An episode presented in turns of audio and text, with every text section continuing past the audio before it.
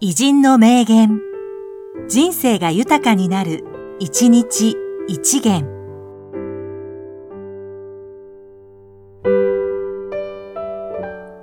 6月12日、木村次郎右衛門、長寿の男性。責任の重さみたいなのを痛感している。一日でも長く元気でありたい。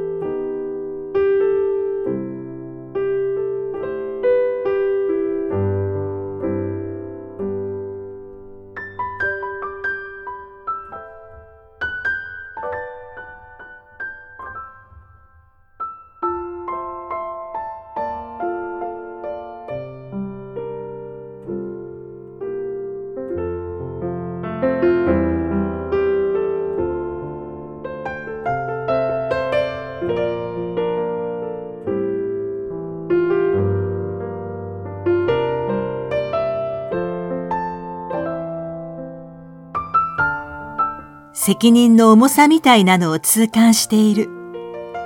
一日でも長く元気でありたい。